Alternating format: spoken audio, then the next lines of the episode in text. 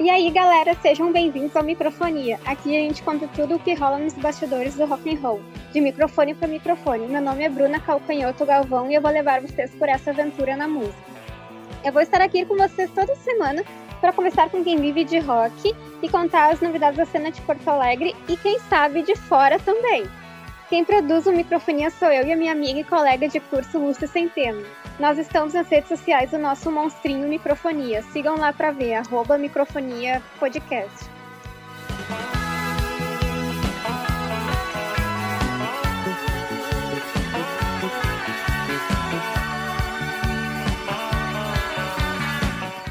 No episódio de hoje, vamos conversar com Daniel Peixoto, também conhecido como Príncipe do Electropop brasileiro. Enfim, se apresenta para o pessoal do Microfonia e muito obrigada por estar aqui conosco. Oi, Bruna. É, eu que agradeço o convite. É, como você falou, eu chamo Daniel. Eu trabalho profissionalmente com música desde 2003. Eu comecei bem novo.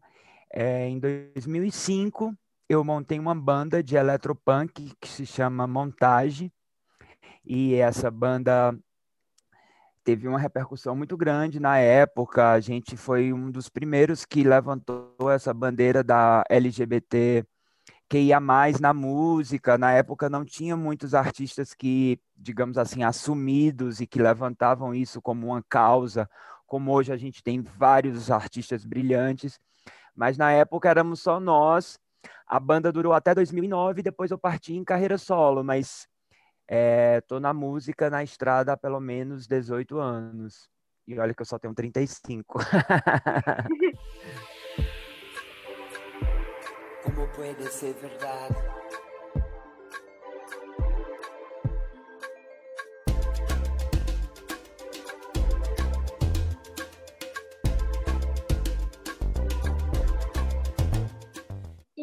Conta pra gente como foi estar numa lista de preferências musicais do Justin Timberlake e ser comparado ao David Bowie também, pelo jornalista do jornal inglês The Guardian. Conta como foi isso. É, esse jornalista, ele tem uma pesquisa é, muito grande, ele chama Peter Koschel, eu acho que é assim a pronúncia, tomara que eu esteja correto. Ele é inglês, ele escreve para o Guardian, e ele estava no Brasil e alguém indicou para ele ver um show que a gente estava fazendo na Augusta. E ele foi assistir esse show e ele ficou completamente impressionado. Já lá na hora ele falou muitas coisas legais e pegou o nosso contato. E alguns meses depois ele publicou esse artigo que ele dizia justamente isso, assim, que que eu tinha essa energia de ser um novo David Bowie, e ele conheceu, ele era amigo pessoal do Malcolm McLaren, que é né, um dos criadores do Sex Pistols, e ele faz uma eu alusão também Pistols, ao Sex então Pistols, agora né, nessa, nesse texto. Agora.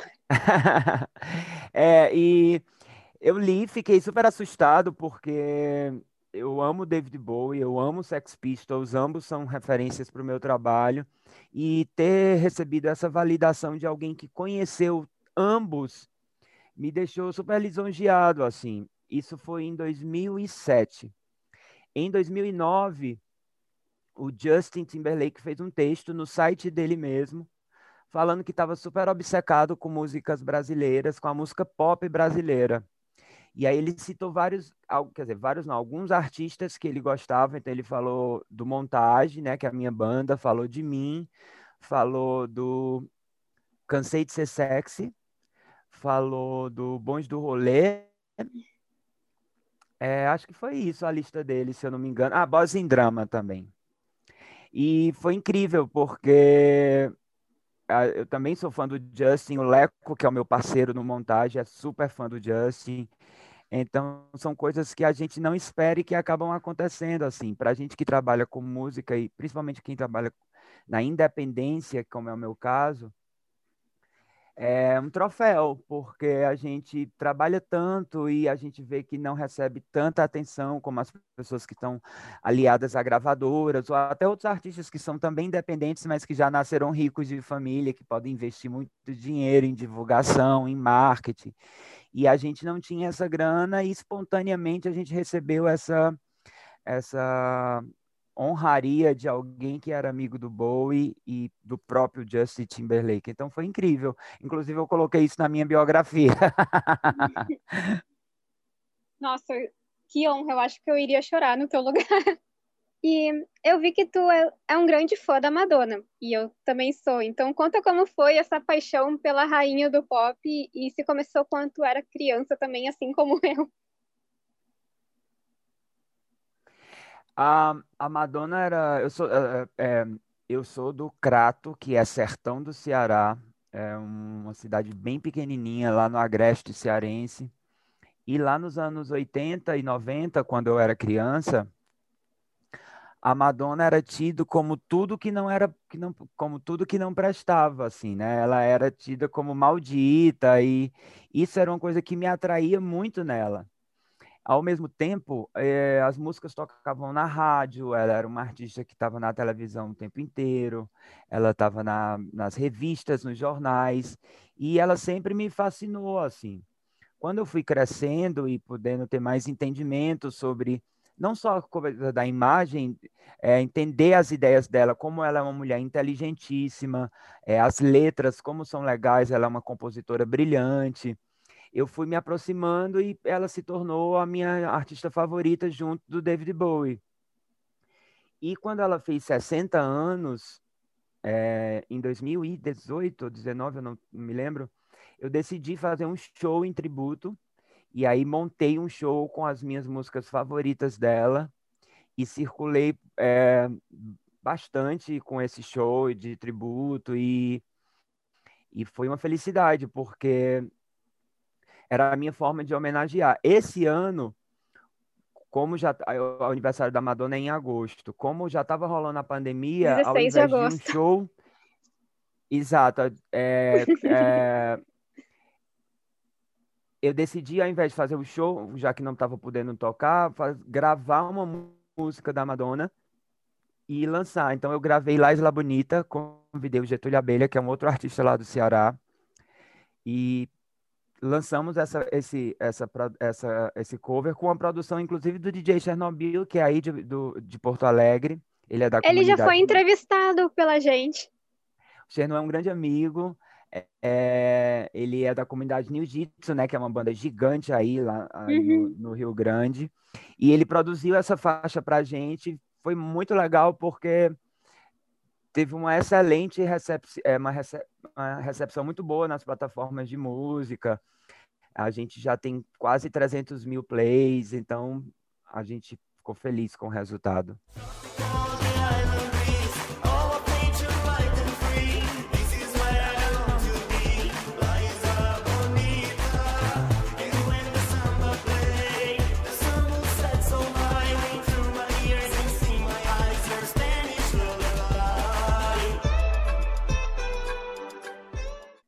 2009, tu abriu o show da banda britânica The Prodigy. Eu não sei se eu pronunciei certo, mas conta pra gente como foi isso, como surgiu o convite e se, como conheceu o pessoal, se conheceu eles. Conheci, porque a gente fez a turnê, né? A gente viajava juntos em, em, num voo fretado. É engraçado, porque quando eu comecei, decidi a fazer música, eu tinha certeza que eu queria fazer uma banda que misturasse rock e música eletrônica. E é exatamente isso que o Prodigy é. é. eles eram a minha referência e eu sonhava assim um dia ver o show deles. Eu tinha visto o show deles em 2006 no Skull Beats, que era um festival que existia, não tem mais. E eu super feliz. Em 2009, o montagem já tinha acabado e quem produziu esse evento foi aquela empresa Ticket for Fun, que é o que promove todos esses grandes shows. Foi o que trouxe a Madonna, Madonna para cá. Exatamente. É, o Montagem já tinha feito outros eventos com a Ticket for Fun, e eles me convidaram nessa época, e eu expliquei, olha, o Montagem acabou, mas eu estou seguindo em carreira solo, se vocês tiverem interesse, e aí eles toparam, e foi surreal, porque eu tava ali com a galera que era os meus fãs, eram os meus fãs, não, perdão, eu, eu que era fãs dele, que eram os meus ídolos, e a gente fez show aqui em São Paulo, depois a gente viajou, tocou no Rio, e era muito engraçado, assim, porque, tipo, o figurino deles lá secando no varal, em frente ao, ao camarim, a gente não teve tanta, não, não teve tanta contato, assim, de ficar trocando ideia, não, não me fiquei amigo dos caras, mas tive o meu momento ali de backstage com eles, e viajamos juntos, e foi brilhante, assim. Outro artista que eu já toquei, que eu pude interagir, que eu era super fã também, foi o The Cardigans. É, a, Nina, a, Nina a Nina Persson, é, o dia do nosso show aqui em São Paulo, era o aniversário dela. Eu saí, eu sabia, né, como fã, comprei um bolo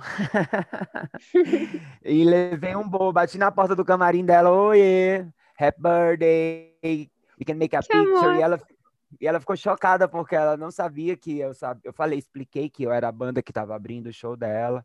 E ela ficou super feliz com o bolo. E aí sim a gente pôde trocar ideia, conversar, bater foto. Ela foi muito mais fofa e muito mais receptiva nesse sentido. É... Quem mais? A Juliette Lewis, do Juliette The Links também, que eu toquei com ela no Team Festival, foi super gente fina. É, o pessoal do The Killers já toquei também, foram super gentis. Arctic Monkeys foram pessoas super Meu gentis Deus. também. É, Hot Meu namorado é fã Toda essa Arctic galera Monkeys. que eu tô falando, a gente tocou junto no Team Festival de 2007. De quem? Meu namorado é fã do Arctic Monkeys. Ele até grava, Esse... às vezes, uns vídeos tocando. Conta pra ele que eu tomei um banho de mar com a galera do Arctic Monkeys, uma Vou praia privada certo. lá do Rio. Meu Deus. E qual foi o principal desafio de estar lidando com uma pandemia sendo um artista independente? Nossa, foi muito difícil, assim, porque o Montagem, a minha banda que a gente formou em 2005, e em 2020 estaria fazendo 15 anos. Então a gente tinha um monte de coisa para fazer para celebrar esses 15 anos. A gente estava gravando um disco, a gente ia ter uma residência aqui no Centro Cultural da Diversidade, que é um órgão público só sobre arte LGBTQIA, aqui da Prefeitura de São Paulo. É, a gente ia fazer um grande show em Fortaleza, que é a nossa cidade, e assim, foi tudo cancelado, né? É... Então foi um período obscuro, foi não, está sendo um período obscuro, né? É, a minha sorte é que antes da pandemia eu já estava preparando algumas coisas em estúdio que eu pude ir lançando durante a pandemia e de uma certa forma me manter na ativa, mas sem nenhum show. Ah, fiz algumas lives remuneradas, mas nada perto do que era a minha rotina. Né? Além de, de tocar como, como cantor, eu também atuo muito como DJ em festas e casas noturnas, então também perdi essa parte do mercado foi muito difícil, assim, foi muito difícil e ainda está sendo. É... Eu tive uma grande sorte que é, eu tenho uma música do meu primeiro disco que fez parte da trilha da novela Lado a Lado, da Globo. E essa novela ganhou o Emmy de melhor novela do mundo. E essa novela foi vendida para milhões de países. É, já passou nos Estados Unidos, já passou em Portugal. E é durante a pandemia essa novela começou a ser exibida em algum país que eu não me lembro e eu acabei recebendo uma grana de royalties equivalente aos direitos autorais da liberação dessa minha canção para a novela. E foi o que me deu uma salvada, assim, porque eu realmente perdi todos os meus shows e comecei a viver fazendo malabarismo, como todo mundo, né? Assim, tipo. Uhum. É... E agora, no final do ano passado, é, eu fui contemplado com aquela lei Audi Blanc, que é uma lei que foi aprovada de emergencial para a cultura, e eu ganhei um projeto que é para realizar um, um projeto audiovisual, que inclusive eu já comecei, e que também pôde me dar uma respirada e tal, mas os cinco, seis primeiros meses foram de muita dureza, é, de muitas incertezas e a gente ainda está aprendendo a lidar, né? A gente ainda está entendendo o que é que vai ser. Eu acreditava que 2021 as coisas podiam voltar. É, vai voltar, mas não da mesma maneira. Então, assim, tipo, eu acho que a gente ainda vai ter um ano difícil para quem trabalha exclusivamente com cultura aqui no Brasil. Até a gente sofre com isso, fazendo entrevistas à distância. Todo mundo, né? Todo mundo sentiu. É. Só os ricos que ficaram mais ricos e os pobres é. ficaram mais pobres. Sofrido isso. E os projetos para esse ano, tu quer dar algum spoiler pra gente? A gente sempre aceita um spoiler. É... Eu tô indo agora para Fortaleza, no... eu não sei quando vai ao ar nossa, nosso, nosso, nosso papo, mas eu vou ficar um tempo lá no Ceará, que é de onde eu sou, justamente preparando esse material que eu te falei da Lei Aldir Blanc, que eu fui contemplado. São videoclipes que eu vou gravar, que, estão, que são vídeos para um disco que eu gravei durante a pandemia, que se chama Trop Queer, tá aí, ó, o spoiler, eu nunca falei isso em lugar nenhum. Amei. É, que é um disco com 13 músicas voltada para a pista de dança. Tem muito artista que está pegando a coisa da pandemia e, e, imprimindo isso no trabalho, mas eu acho que o mundo já está tão triste que eu quis ir para outro lado, entendeu? Eu quis fazer uma coisa festiva, que mesmo que seja para dançar ou celebrar em casa, mas que a gente possa se desconectar um pouco do número de mortes que a gente teve no Brasil, que a gente possa se, se desconectar do governo incompetente que a gente tenha, entendeu? E, mais uma vez, a arte salvar. Esse disco que eu estou lançando é justamente para isso, assim. É um disco feliz, não que eu esteja zombando desse momento de tristeza que a gente está tá passando, mas a ideia é que ele venha como uma alternativa para que a gente possa, por alguns instantes, se desconectar daquilo e puder dançar e cantar, enfim. E como foi ganhar o prêmio Dinamite, categoria Melhor Álbum de Música Eletrônica? Foi uma surpresa para ti só... ou já esperava? Olha que história louca. Em 2012 eu lancei, em 2011 eu lancei o meu primeiro disco solo depois que eu saí do montagem, que se chama Mastigando Humanos. E em 2012 eu ganhei o prêmio Dinamite como melhor disco de música eletrônica. Uhum. Em 2019 eu lancei um disco de remixes do Mastigando Humanos. São as mesmas músicas assinadas por várias pessoas, inclusive por outro conterrâneo seu, que é o Educar. Ele tem um remixer também nesse meu também. disco. Jalu, é, tem um monte de gente legal. E aí, esse ano, no Prêmio Dinamite, o disco ganhou de novo. Então, eu tenho dois prêmios Dinamite de música eletrônica. Nossa, parabéns! Ó, a primeira vez, o primeiro ano, eu achei que eu, eu não, não achei que ganharia, porque eu estava concorrendo com muita gente grande. Estava concorrendo com a banda UOL, foi o ano que a banda UOL surgiu, então eles estavam no auge, assim. Então eu achei na época que quem ia ganhar era a banda UOL. E acabei levando, assim, foi uma surpresa. Esse ano, muita gente legal estava concorrendo também. E o prêmio é júri popular, é as pessoas que votam, os fãs que votam. E eu fiz campanha nas redes, no meu Instagram, no meu Twitter, Facebook, é, os meus fãs compartilharam. E isso é muito legal, assim, porque foi um prêmio que é meu, porque é o meu disco, mas é um prêmio de todo mundo que gosta do meu trabalho, porque foram as pessoas que tiraram um tempinho para ir lá votar, foram as pessoas que compartilharam, foram as pessoas que pediram voto. Então, no dia da, no dia do primeiro, da primeira vez que eu ganhei, a gente teve uma solenidade no teatro e foi anunciado e as, ali foi uma surpresa porque eu não sabia. Esse ano, como foi uma edição digital, eu fiquei sabendo que ganhei alguns dias antes porque eu precisava preparar um vídeo de agradecimento quando fossem anunciados os vencedores. É, mas as duas vezes foram surpresas e as duas vezes eu fiquei muito feliz porque é tipo um afago, né? Assim, a gente trabalha e dá tanto dá, dá tão duro para fazer música no Brasil, às vezes, às vezes não, a maioria das, das oportunidades que a gente tem são, são, são escassas e receber um prêmio que tem um histórico, eu acho o Dinamite um projeto incrível. O André Pomba, que é o diretor dessa, dessa ONG, a, a, o Dinamite é uma ONG, já foi programa de rádio, já foi revista, fui capa dessa revista quando ela existia na edição impressa. Então, para mim, foi uma alegria, assim, foram coisas, é, mesmo durante a pandemia, foi uma das coisas que me deu uma, uma alegria, digamos assim. Lipídios, glicídios, suicídios na lancheira, carpaccio, cachaça, canudos na carreira. Mastigando manos, hey. mastigando hermanos, oh. mastigando manos, hey. mastigando. Biel Peixoto, Digivaldo Squash. Conta como foi a gravação da coletânea Armazém 73, que foi em homenagem aos 40 anos do, do álbum Secos e Molhados do grupo do Ney Mato Grosso. Sei que a música gravada tua foi O Vira. Foi tu que escolheu essa música ou foi outra pessoa?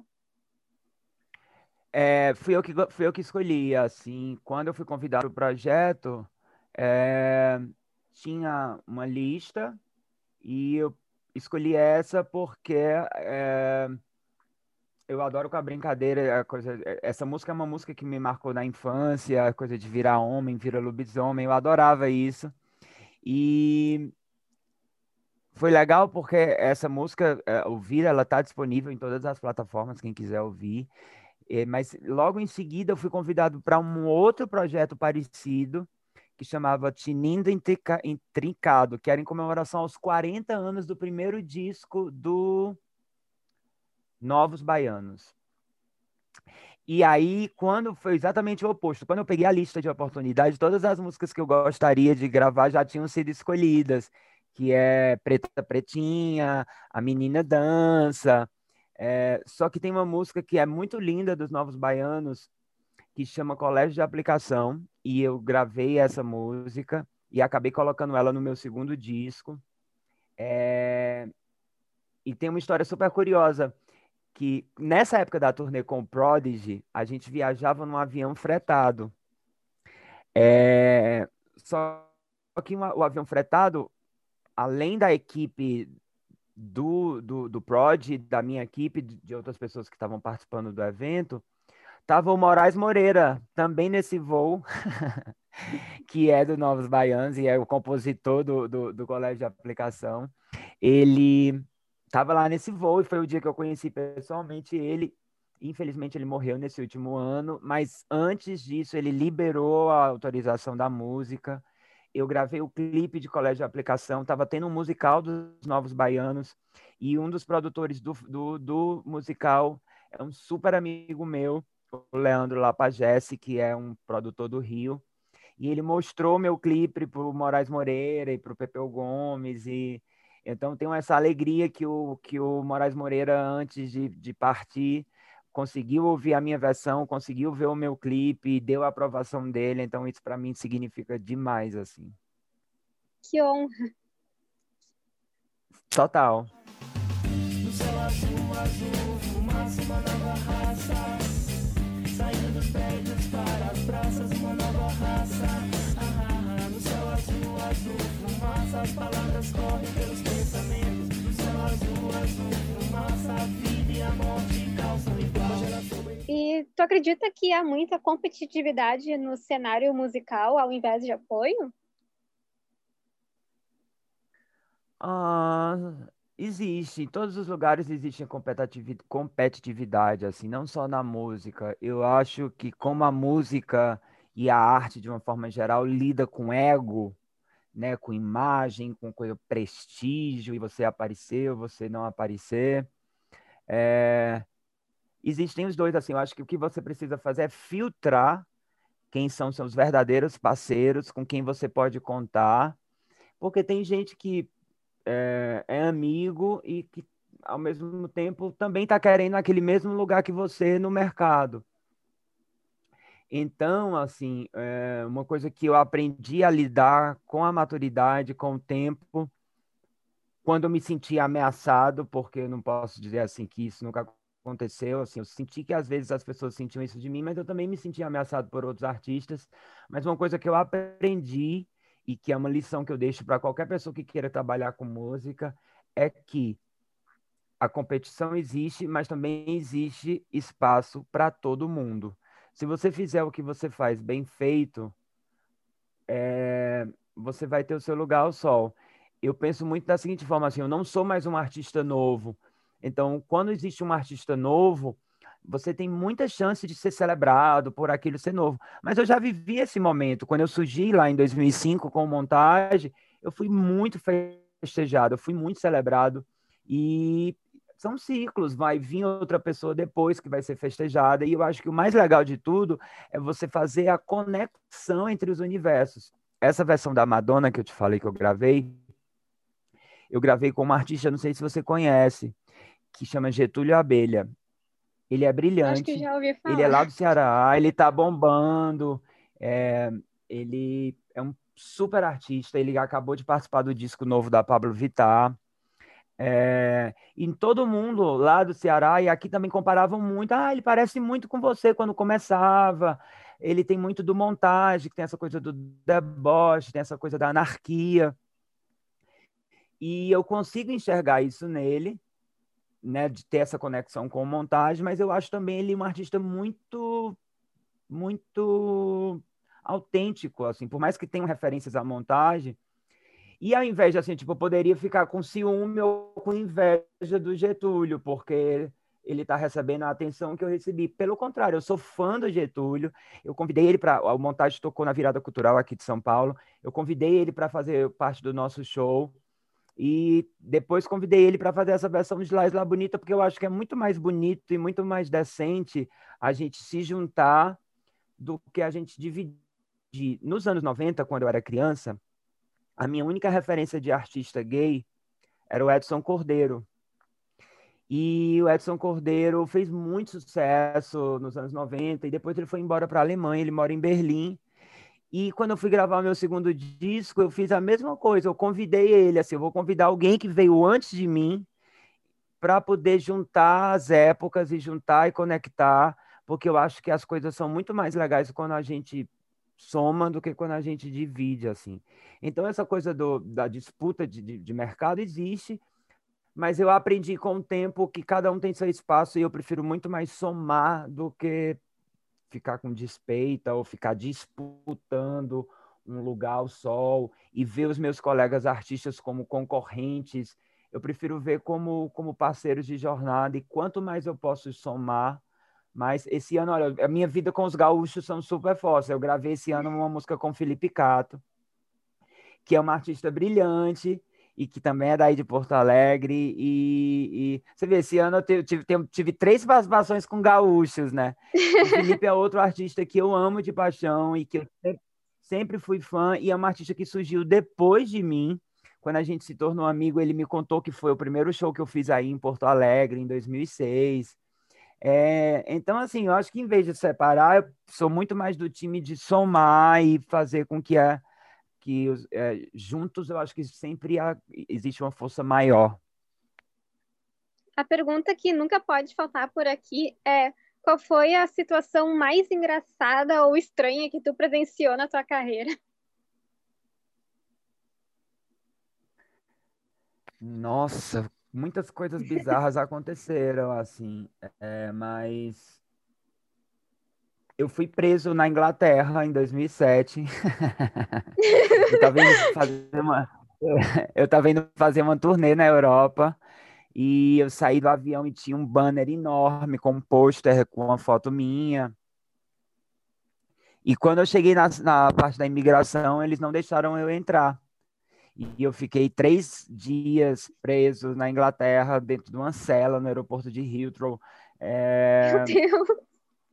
Como se fosse um bandido, e não deixaram eu entrar. Botaram eu no avião depois de três dias e voltei para o Brasil. Acho que essa é uma coisa bem marcante assim na minha vida também. Outra vez eu estava fazendo um show e um cara pediu para fazer, para dançar no palco. E aí eu deixei ele, eu subi, ele subiu no palco e ele tirou a roupa inteira, ficou no empelo, assim, sabe? Tipo, tirou tudo, sapato, cueca. Então, assim, tem tanta coisa que a gente vive nesse mundo que, assim, essas duas são coisas que eu me lembrei agora. Uma eu fui preso quando fui fazer um torneio, a outra o cara ficou pelado. Mas muita coisa acontece, assim, tipo, muita coisa inusitada. A gente pode fazer uma edição só sobre isso. E qual a música do momento tua? Pode ser tua ou de outro artista.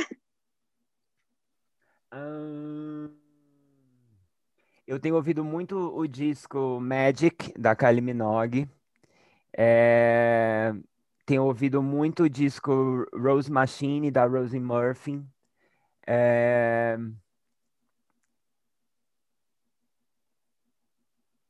Esses são os dois discos que eu tenho ouvido mais agora. E eu acabei de lançar uma música que chama Freed from Desire, que também foi produzida pelo Chernobyl. É... que é uma versão da Gala, que é uma cantora dos anos 90, que fez muito sucesso lá, e a gente fez essa versão. Então é uma música que está no meu, no meu, na minha mente atualmente, porque como ela foi lançada recentemente, eu ainda estou divulgando. Então é uma música assim. Então minha, posso dizer que é essa Freed from Desire. E acho que esses dois discos que eu citei são discos que eu ouvi bastante nesses últimos dois meses. O Magic, da Kylie Minogue, e o Rosing Machine, da Rosie Murphy. E qual a música tua mais difícil de ter composto? Composta? Não sei se eu falei certo. Buguei agora. Uh, tem uma música que eu tenho muito orgulho que eu escrevi para o meu filho, que chama Permitido. Que ela tem uma letra gigante. É não que tenha sido difícil, assim, mas eu fiz ela em várias, em vários trechos. Eu tinha uma ideia, eu anotava, aí depois eu ia, anotava, e depois eu juntei isso tudo e fiz uma música só, que é como se eu estivesse dando um, um recado sobre como ele possa enxergar a vida quando ele for adulto e puder entender o que o que eu tô cantando. Eu não, eu não tinha falado sobre isso, mas sim, eu tenho um filho que vai fazer 12 anos em janeiro. é um rapaz. Aquariano, já. então, ele? Aquariano. Mesmo signo da produtora. Eu sou capricorniano, também sou de janeiro, fiz aniversário há pouco pisciana. tempo. Mas, mas o, o, meu filhote é aquariano. Eu adoro peixes, eu... me dou super bem. eu amo ser pisciana. Qual o recado para a galera que está começando profissionalmente na música? Olha, o que eu sempre digo para todo mundo é assim: é, primeiro entenda se você realmente é apaixonado por música. É, porque o que eu sinto de uns cinco anos para cá, e principalmente, não que seja culpa da Pablo, mas assim, depois que a Pablo Vittar estourou, eu comecei a notar muita gente fazendo música para dar close, entendeu? E assim, tipo, eu quero fazer música para aparecer. Claro que você pode fazer música para aparecer, eu também faço música para aparecer. Mas assim, eu comecei a estudar música com sete anos de idade, eu estudei piano, eu estudei violão, eu fiz aula de canto, eu fiz aula de teatro, aula de dança, que eu apliquei isso na minha, né, nos meus shows. Então eu acho assim, entenda no seu, no seu íntimo se você realmente é apaixonado por música. Eu nem falo sobre a, a coisa de você ter o dom de tocar um instrumento, porque você pode aprender, qualquer pessoa pode aprender a tocar um instrumento. Mas se aquilo é realmente a tua paixão, se tu quer passar pelas durezas que a vida vai trazer, porque não é fácil, é, se você está disposto a viver essa montanha russa de altos e baixos, de um dia você está no topo e depois você está lá embaixo, e a vida de artista é o tempo inteiro assim. Eu tenho altos, tem horas que eu estou super bem, tem horas que eu não estou nada bem. Então, isso é uma coisa. E o mais importante, tenha um plano B. Que se não der certo a sua parada com música, você tem outra coisa para fazer. Se doe, se você acha que aquilo é realmente o que a sua vida está te pedindo, mas paralelamente pense em outra coisa também, porque se não der certo, você sabe para onde correr. Eu venho de uma família de muitos musicistas, então eu sei como é. Para finalizar, qual foi o momento mais marcante da tua carreira? Ah, eu tive muitos grandes momentos assim. Eu acho que essa coisa do Prodigy foi foi incrível ter sido convidado para fazer parte da trilha da novela da Globo. Também acho que foi um momento muito legal. Mas é, eu, sou, eu sou super respeitoso com relação à, história que eu construí. Mas eu sempre penso que o momento mais massa é o que a gente está vivendo agora, porque é, eu estou vivo, tenho um filho, então eu quero construir continuar construindo coisas interessantes para né, ele poder acompanhar agora. Mas com certeza esses dois tópicos que eu te falei, do Prod e da novela, foram coisas que me deixaram muito felizes quando eu soube que ia acontecer. Fiquei com orgulho de ter lutado tanto por um espaço, sabe? Bem, muito obrigada pela entrevista. Tu quer deixar os teus contatos aqui para a galera? Ah, é... me procurem nas redes, é, o meu canal no YouTube, tem muito vídeo e essa, esses dias eu consegui uh, ter uma conta verificada no YouTube, então juntou o meu canal do YouTube com o YouTube Music, então dá para ouvir toda a minha discografia no meu canal do YouTube em qualidade excelente. É, tem as minhas redes sociais, é só jogar lá Daniel Peixoto que você me encontra, eu tô em tudo. Twitter, Instagram, Facebook. E ouçam minhas músicas, eu estou sempre lançando material inédito. É... Tem um programa que eu apresento que está no ar na TV Music Box Brasil e que chama Porto Dragão Sessions, onde eu apresento semanalmente novos artistas da cena musical do Ceará. É, o Music Box é um canal pago. É, lá no Ceará passa na TV Cultura, aberto para o estado inteiro, mas também você encontra no meu canal do YouTube, para quem não está no Ceará para assistir aberto. Então, para quem quer conhecer novos artistas do Ceará, também eu faço essa indicação desse programa que eu apresento, que chama Porto Dragão Sessions. É isso. Valeu, muito obrigada e muito sucesso para ti na tua carreira e tudo de melhor do mundo. Muito obrigado pelo convite, Bruna, e sucesso para você também. Valeu. Obrigada.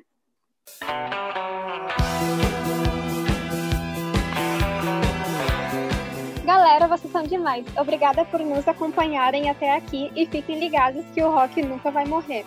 Sério, gente, tem muita coisa bacana na cena local e de fora também. E a gente vai tentar apresentar tudo isso para vocês aqui no Microfonia, de microfone para microfone. Sigam para ver. Nosso Insta é arroba microfonia podcast e estamos sempre postando novidades. No meu perfil também sempre tem alguma loucurada, só catar lá arroba Bruna R. Galvão. E deem aquela estoqueada básica na minha amiga de produção do programa e, a, e parceira arroba Lúcia H. Centeno. Deixaremos aqui na descrição. Até semana que vem.